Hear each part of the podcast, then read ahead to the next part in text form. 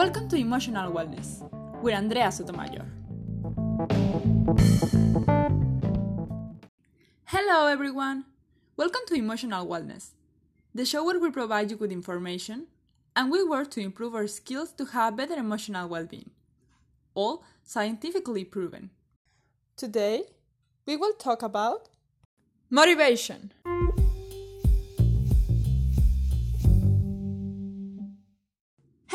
Everyone. Welcome to Emotional Wellness again.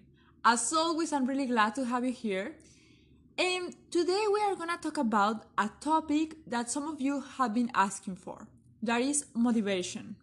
I think a couple weeks ago I actually made a post about a graphic explaining how you can keep motivated. But anyway, I planned this episode because you asked me for it, and today we are on it. But before I start, I want to ask you please don't forget to give me a like, to subscribe, and to help me to share this podcast. You help me a lot with this.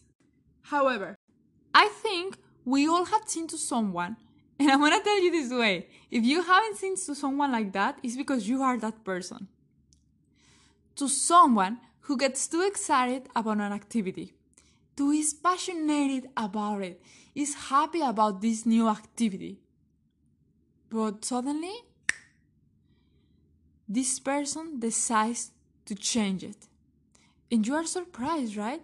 You are like, hey, what happened? You were happy. Why you you are not doing it anymore?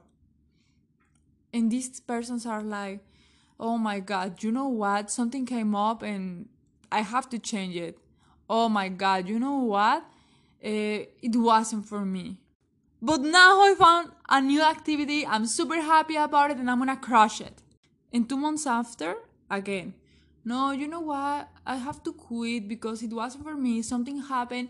The government came here and told me I cannot do it anymore. So, so I, I have to, to, to quit. And now I'm doing this and over and over again.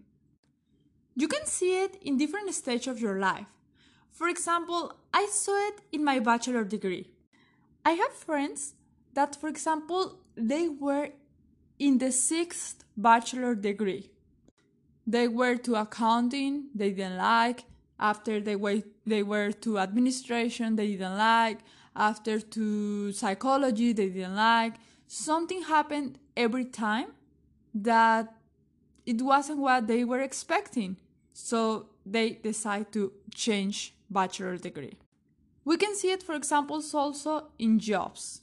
One day they are working as laborers in construction, and next day they are working as cashier in Tim Hortons, and next day they are working in a bank.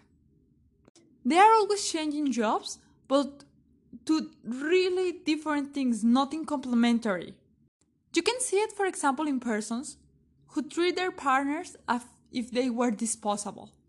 For example, Hey Fer, what happened with this girl that you introduced the other day? You told us you were very serious with her, that you really like her, and like even though you were thinking in make a family with her. And in this case, Fer is like, oh my god, no, you know what? I realized that I don't like her anymore. She was too blonde.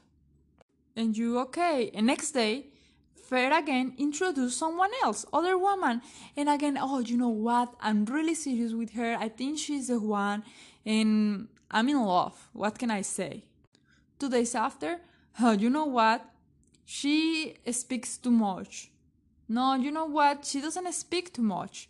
No, you know what? She's too blonde. No, you know what? She's not blonde enough. No, you know what? She wanna be outside in in hanging out too much. No, you know what? She always wanna be in home. Uh, things like that. Today I wanna be in a relation. Tomorrow I don't wanna be in a relation. In every person is presented in different way. As I say, in some persons you can find it in how they treat their partners, in other ones in the bachelor degree, in other ones in jobs, other ones projects, in every person in a different way. But let's be clear we have to be very honest with ourselves, as I always say. Because, yes, that's true. In many occasions, the career that we choose, I mean the bachelor degree, the job that we, we, we choose or they gave us, the person that we found, it wasn't the right one. It doesn't suit our needs. Or, for example, yeah, something came up and everything was bad. We have to quit to that. For example, in jobs, they told us something that was, for example, okay, in this job you have to do this, and at the end, when you are working, you realize that it was another completely different thing. These kind of things really happen. But hey, really, how about luck you must have to every time you choose a bachelor degree, it's not what you were expecting? Is it luck? Or is a lack of research of your bachelor degree? Is maybe that at some point you didn't like something and maybe you are sabotaging yourself?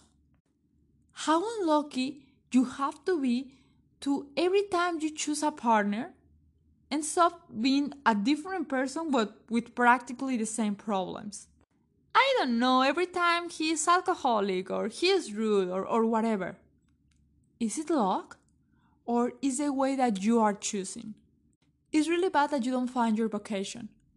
That every time you choose a job or you get a job, you get too excited about it, and after you discover that it's not your thing. It's not your thing because of the government you live in, because the outsourcing or whatever. Is it bad luck? It's maybe that you haven't done enough self examination to find your profession and your vocation. And so I can give you many examples and I can tell you, as I say, that in each person is presented in different way. But the problem is that at the end, in everyone ends in a lack of motivation and to quit that activity, to quit to that project that you really want to do. Let me explain myself better. Changing careers, jobs, bachelor degree, boyfriend, girlfriend, whatever, it's no bad. It is fine if you are enjoying it. It's fine if you are looking for that.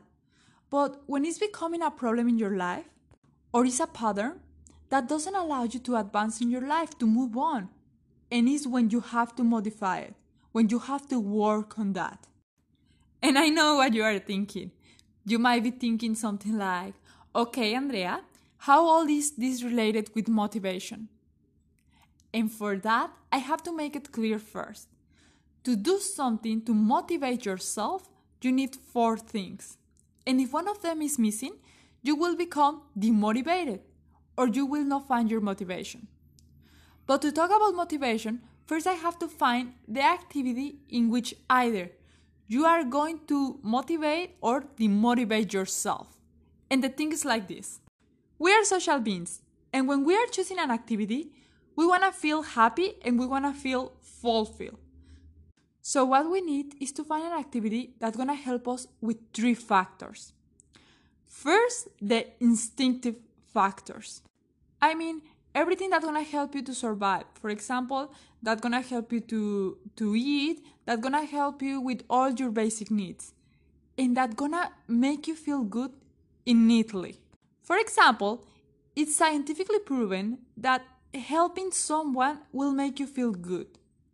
Or that even though if you hate kids or you think children are monsters, if a baby smiles you, you're gonna smile back and gonna make you feel good. It's something, it's an instinct. So these factors are things that everybody needs and that in practically everyone are the same. We all eat, we everybody sleep, we all have the same basic needs and we feel good for the same things, the same innately things. The second factor is the personal things. That goes according to your personality, to your character, to the things you like.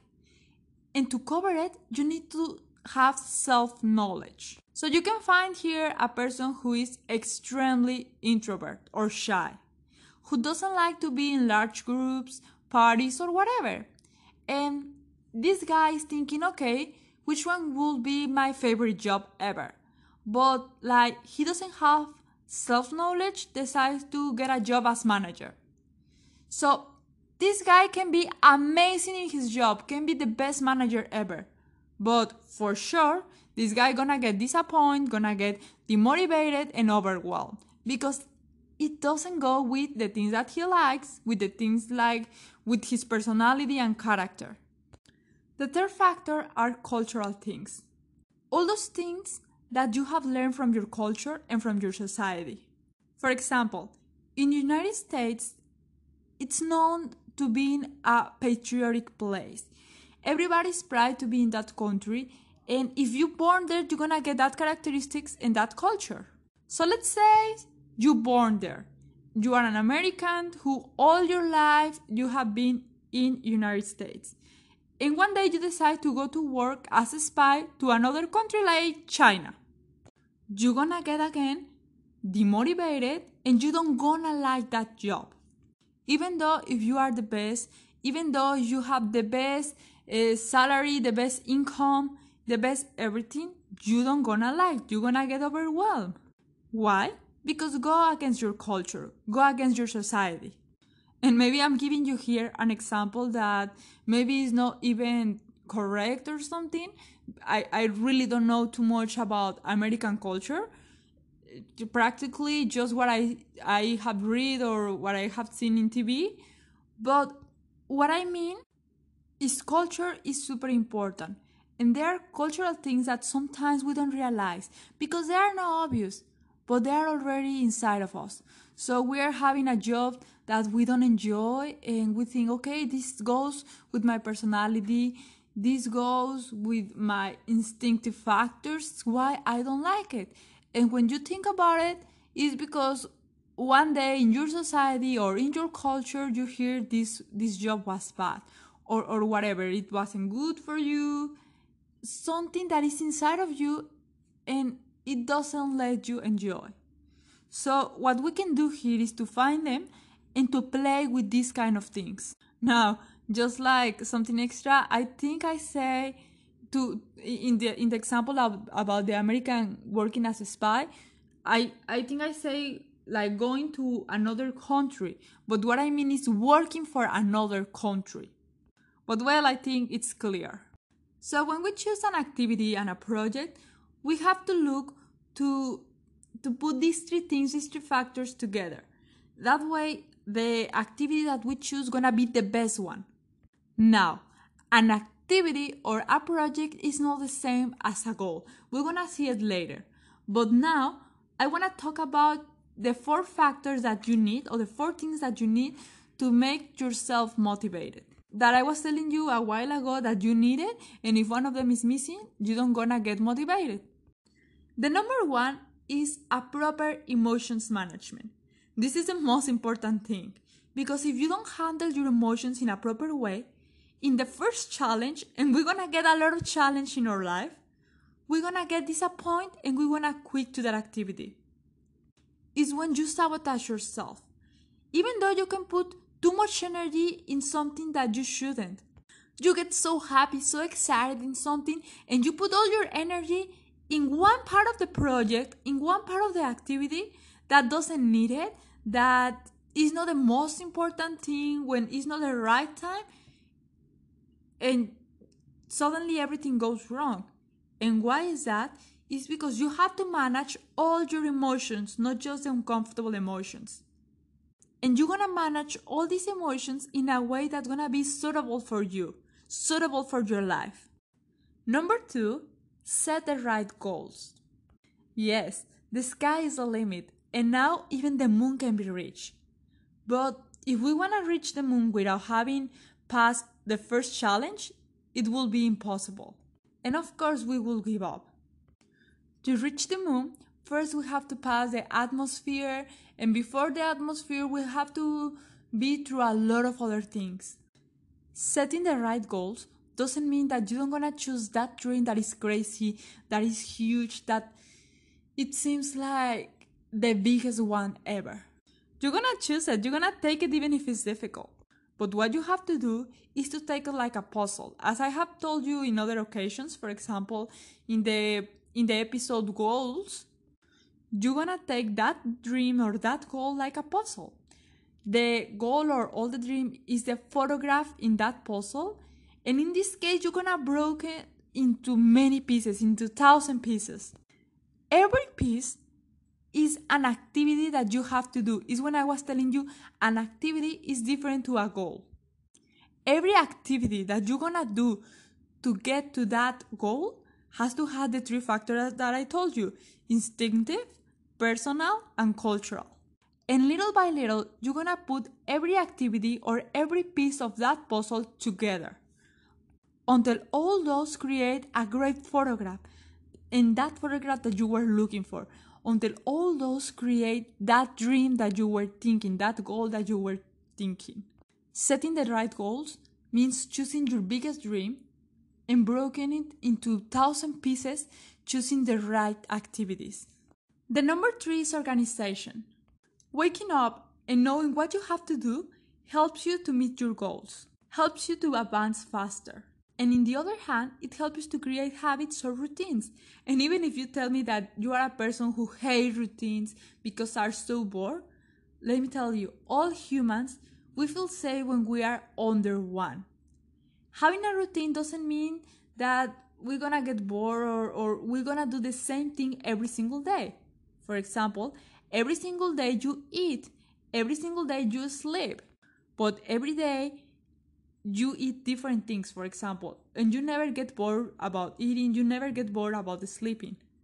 Even sometimes we want to do it more. Becomes a routine because you know what you have to do.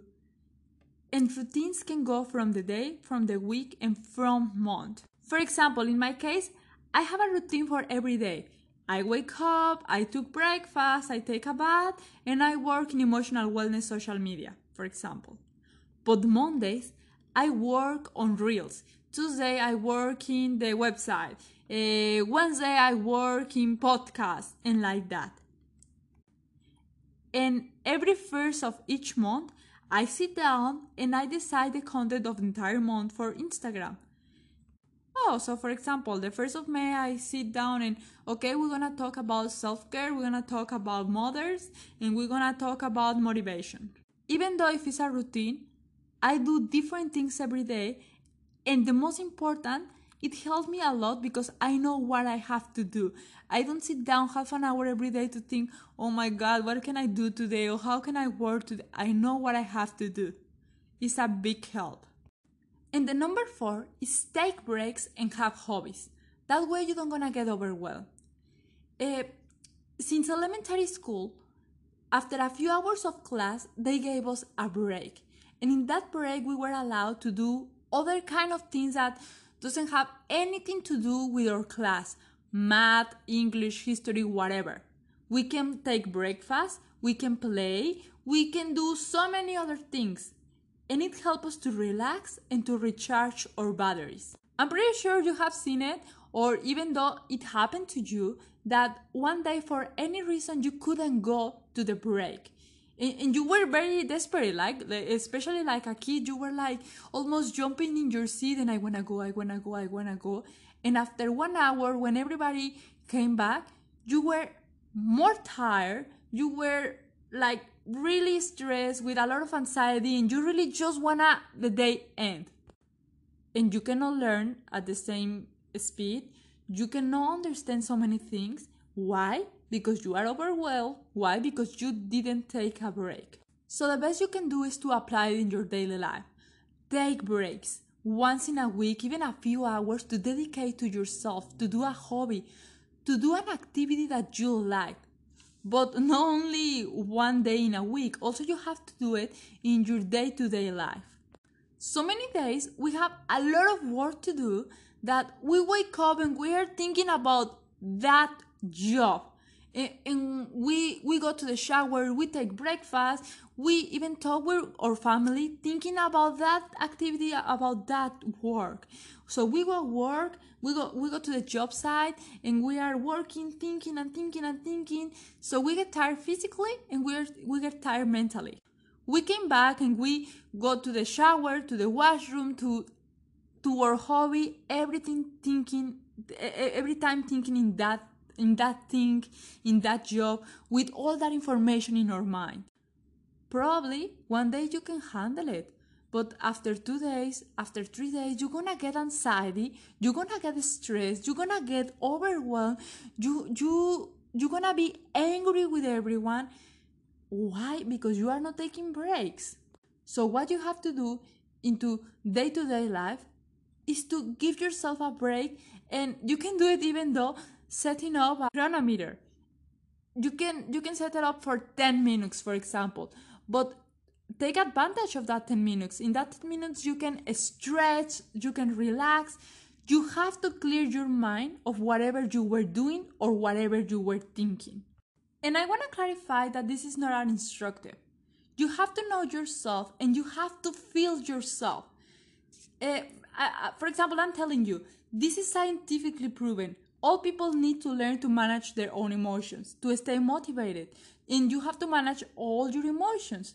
But your task is to listen to yourself and to recognize in yourself what is the emotion that is harder for you to manage.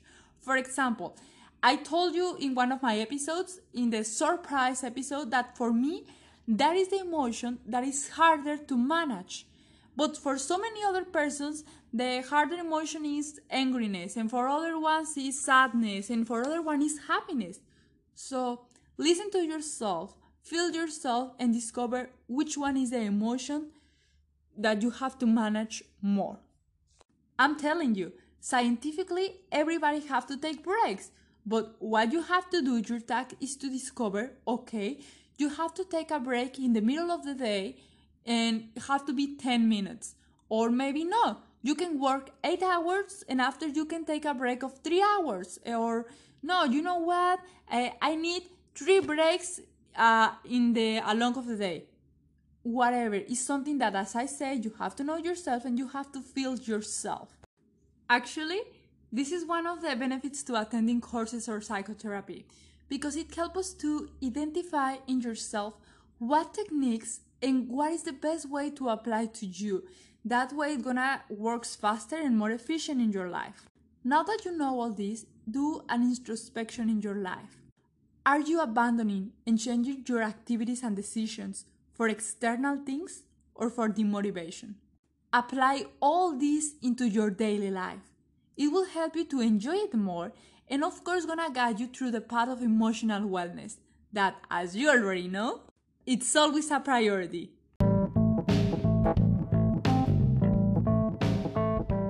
If you have any questions, comments, or suggestions, I invite you to send it to us on our Instagram where you can find us as emotionalwellness.ca. I am Andrea Sotomayor, and this is Emotional Wellness. Thank you!